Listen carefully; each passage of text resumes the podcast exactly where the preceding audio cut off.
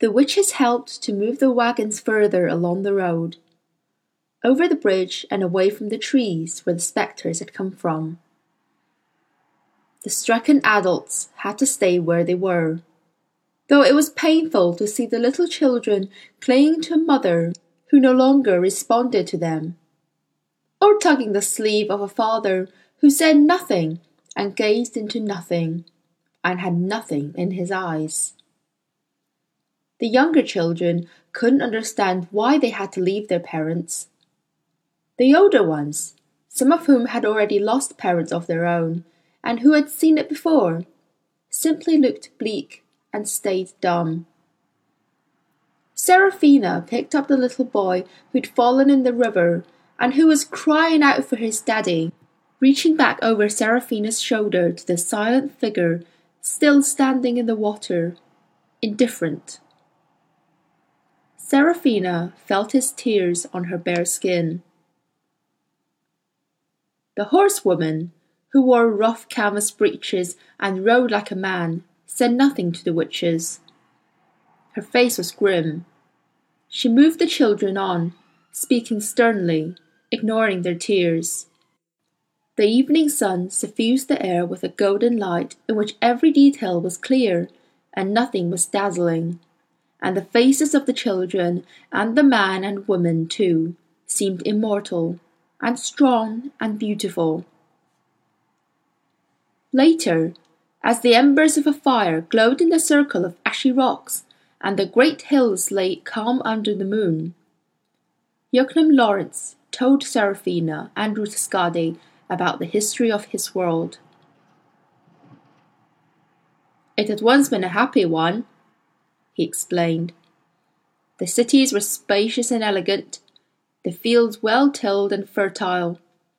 Merchant ships piled to and fro on the blue oceans, and fishermen hauled in brimming nets of cod and tunny, bass and mullet. The forests ran with game, and no children went hungry. In the courts and squares of the great cities, ambassadors from Brazil and Benin, from Ireland and Corea, mingled tobacco sellers, with commedia players from Bergamo, with dealers in fortune bonds. At night, masked lovers met under the rose-hung colonnades or in the lamp-lit gardens, and the air stirred with the scent of jasmine and throbbed to the music of the wire-strung mandarone. The witches listened wide eyed to this tale of a world so like theirs, and yet so different. But it went wrong, he said. Three hundred years ago, it all went wrong. Some people reckon the philosophers, Guild of the Torre degli Angeli, the Tower of the Angels, in the city we had just left, they're the ones to blame. Others say it was a judgment on us for some great sin, though I never heard any agreement about what the sin was. But suddenly out of nowhere there came the spectres, and we've been hunted ever since. You've seen what they do. Now imagine what it is to live in a world with spectres in it. How can we prosper when we can't rely on anything continuing as it was? At any moment, a father might be taken, or a mother, and the family fall apart. A merchant might be taken, and his enterprise fail, and all his clerks and factors lose their employment. And how can lovers trust their vows? All the trust and all the virtue fell out of our world when the spectres came. Who were these philosophers? said Serafina. And where is this tower you speak of? In the city we left, Cittàgazze, the city of magpies. You know why it's called that? Because magpies steal, and that's all we can do now. We create nothing. We have built nothing for hundreds of years. All we do is steal from other worlds. Oh, yes, we know about other worlds. Those philosophers in the Torre degli Angeli discovered all we needed to know about that subject. They have a spell which, if you say it, lets you walk through a door that isn't there and find yourself in another world. Some say it's not a spell but a key that can open even where there isn't a lock. Who knows? Whatever it is, it let the spectres in.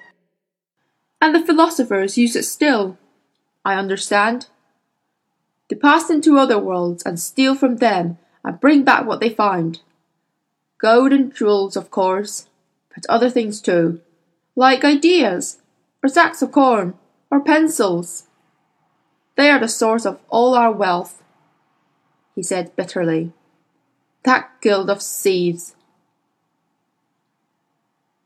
Why don't the spectres harm children? asked Ruta Skadi. That is the greatest mystery of all. In the innocence of children, there's some power that repels the spectres of indifference. But it's more than that. Children simply don't see them, though we can't understand why. We never have. But spectre orphans are common, as you can imagine. Children whose parents have been taken. They gather in bands and roam the country, and sometimes they hire themselves out to adults to look for food and supplies in a spectre ridden area. And sometimes they simply drift about and scavenge. So this is our world. Oh, we managed to live with this curse. They're true parasites. They won't kill their host, though they drain most of the life out of him. But there was a rough balance.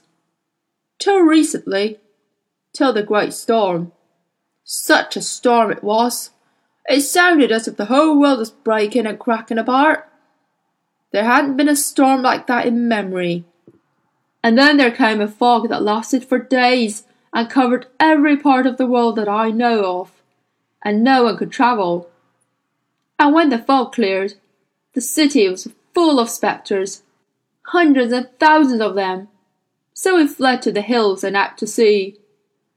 But there was no escaping them this time wherever we go, as you saw for yourselves. Now it's your turn. You tell me about your world and why you left it to come to this one. Serafina told him truthfully as much as she knew. He was an honest man, and there was nothing that needed concealing from him. He listened closely, shaking his head with wonder, and when she had finished, he said, I told you about the power they say our philosophers have of opening the way to other worlds. Well, some think that occasionally they leave a doorway open out to forgetfulness. I wouldn't be surprised if travellers from other worlds found their way here from time to time. We know that angels pass through after all. Angels, said Serafina. You mentioned them before. We have never heard of angels. What are they? You want to know about angels? said Joachim Lorenz. Very well. Their name for themselves is Benny and Elohim, I'm told. Some call them watchers too. They're not beings of flesh like us. They're beings of spirit. Or maybe their flesh is fine drawn than ours, lighter and clearer, I wouldn't know. But they're not like us. They carry messages from heaven. That's their calling. We see them sometimes in the sky, passing through this world on the way to another, shining like fireflies, way, way up high. On a still night, you can even hear their wing beats. They have concerns different from ours, though in the ancient days they came down and had dealings with men and women, and they bred with us too, some say. And when the fog came, after the great storm, I was besetting the hills behind the city of Sant'Elia. On my way homewards, I took refuge in a shepherd's hut by a spring next to a birch wood, and all night long I heard voices above me in the fog, cries of alarm and anger, and wind beats too, closer had ever heard them before. And towards dawn there was the sound of a skirmish of arms, and whoosh of arrows, and the clang of swords. I daren't go out and see, though I was powerfully curious, for I was afraid. I was stark terrified, if you want to know. When the sky was as light as it ever got during that fog, I ventured to look out, and I saw a great figure lying wounded by the spring. I felt as if I was seeing things I had no right to see. Sacred things. I had to look away. And when I looked again, the figure was gone. That's the closest I ever came to an angel. But as I told you, we saw them the other night, way high aloft among the stars, making for the pole, like a fleet of mighty ships under sail. Something is happening, and we don't know down here what it may be. There may be a war breaking out. There was a war in heaven once. Oh, thousands of years ago. Immense ages back. But I don't know what the outcome was. It wouldn't be impossible if there was another.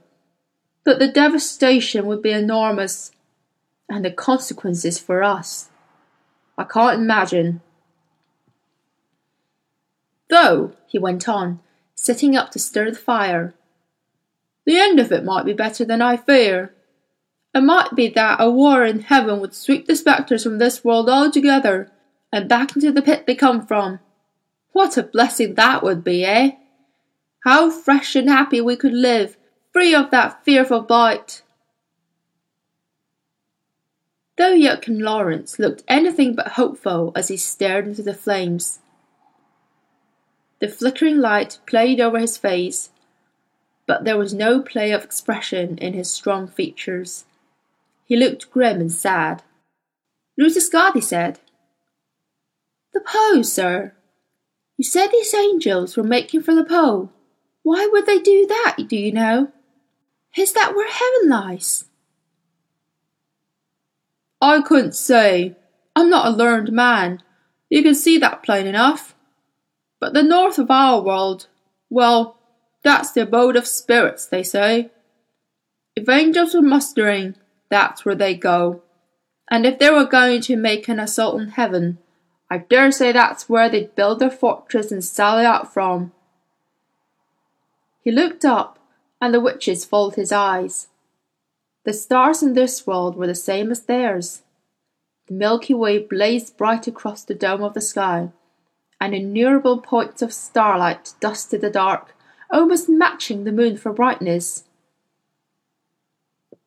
Sir, said Serafina, did you ever hear of dust? Dust? I guess you mean it in some other sense than that the dust on the roads.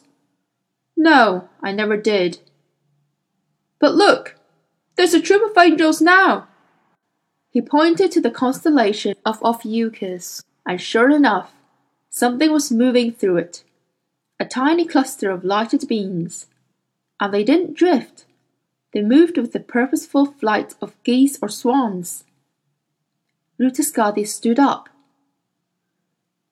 Sister, it's time I parted from you, she said to Serafina. I'm going to speak to these angels whatever they may be. If they're going to Lord Asriel, I'll go with them. If not, I'll search on by myself. Thank you for your company, and go well. They kissed, and Ruta Skadi took her cloud pine branch and sprang into the air. Her dæmon, Sergi, a blue throat, sped out of the dark alongside her. We're going high, he said as high as those lighted fires in Ophiuchus. They're going swiftly, Sergi. Let's catch them. And she and her dæmon raced upwards, flying quicker than sparks from a fire. They are rushing through the twigs on her branch and making her black hairs stream out behind.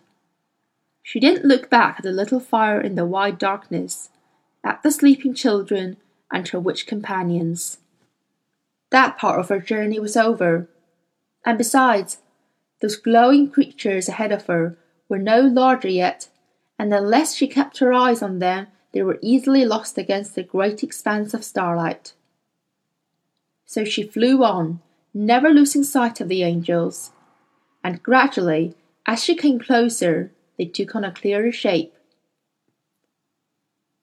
They shone not as if they were burning, but as if, wherever they were, and however dark the night, sunlight was shining on them. They were like humans, but winged, and much taller. And as they were naked, the witch could see that three of them were male, two female.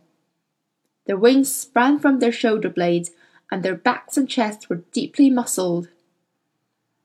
Ruta Skadi stayed behind them for some way, watching, measuring their strength in case she should need to fight them.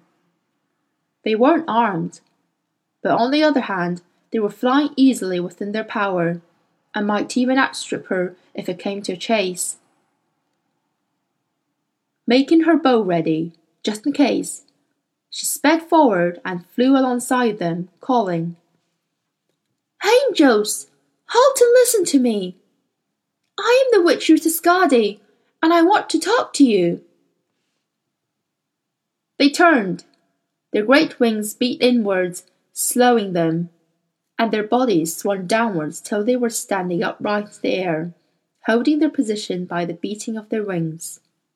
They surrounded her, five huge forms glowing in the dark air, lit by an invisible sun.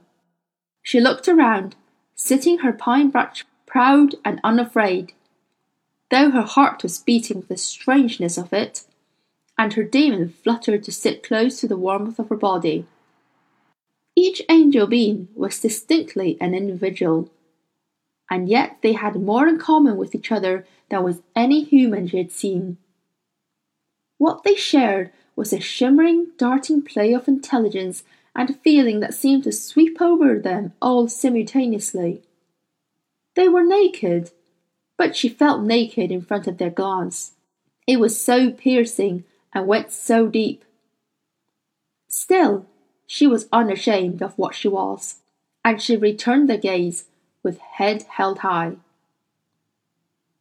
So you are angels, she said, or watchers, or Beni Elim.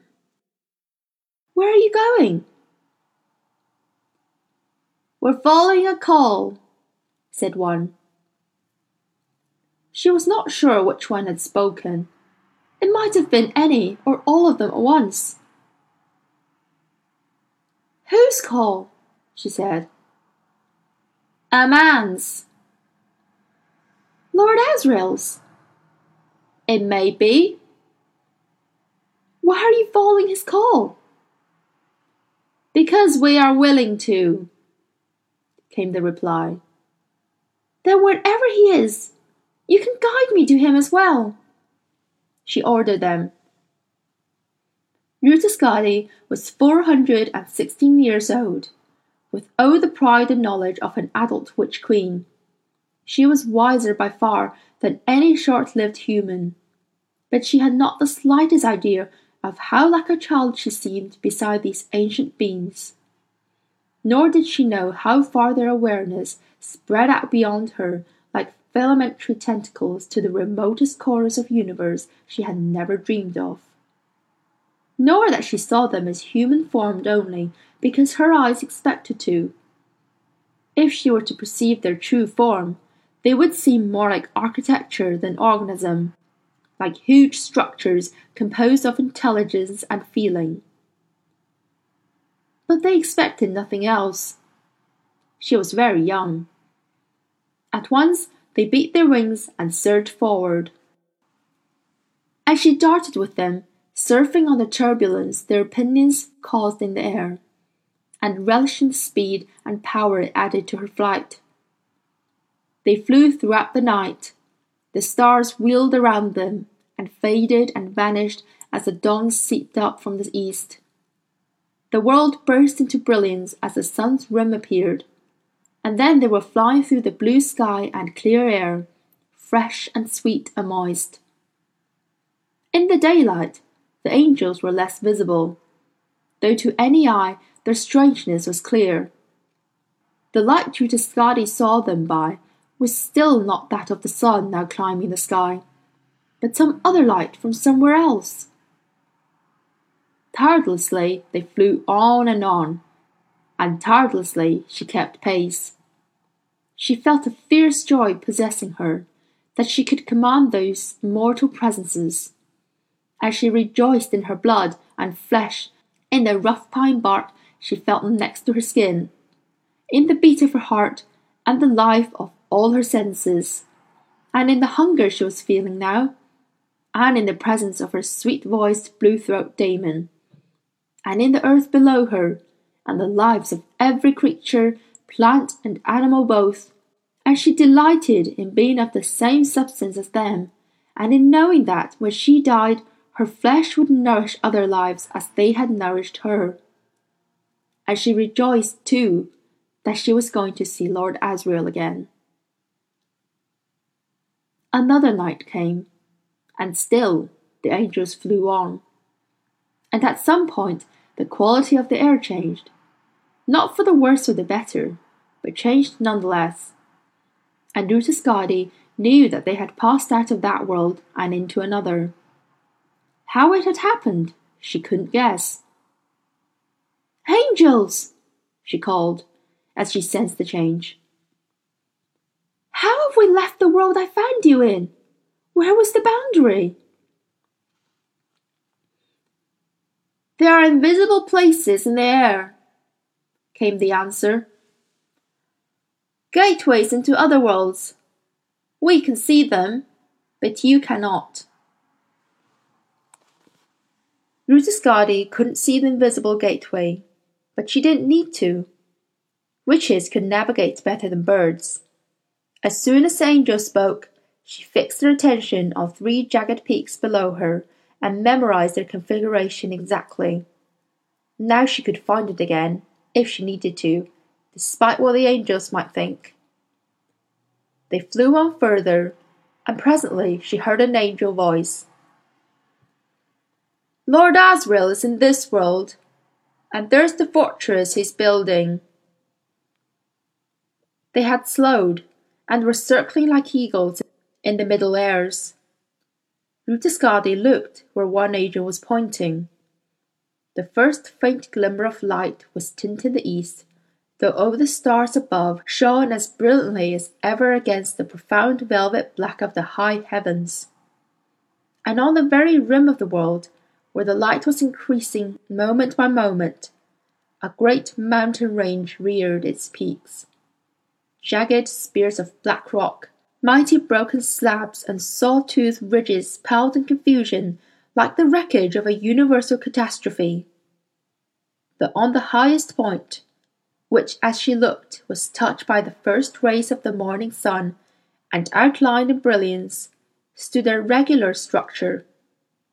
A huge fortress whose battlements were formed of single slabs of basalt half a hill in height and whose extent was to be measured in flying time. Beneath this colossal fortress, fires glared and furnaces smoked in the darkness of early dawn. And from many miles away, Skadi heard the clang of hammers and the pounding of great mills.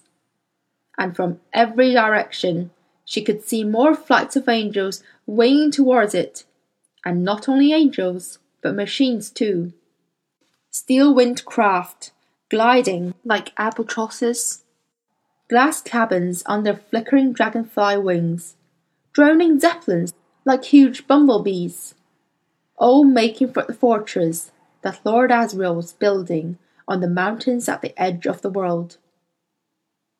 And is Lord Asriel there? she said. Yes, he is there, the angels replied. Then let's fly there to meet him. And you must be my guard of honor. Obediently, they spread their wings and set their course towards the gold rimmed fortress, with the eager witch flying before them.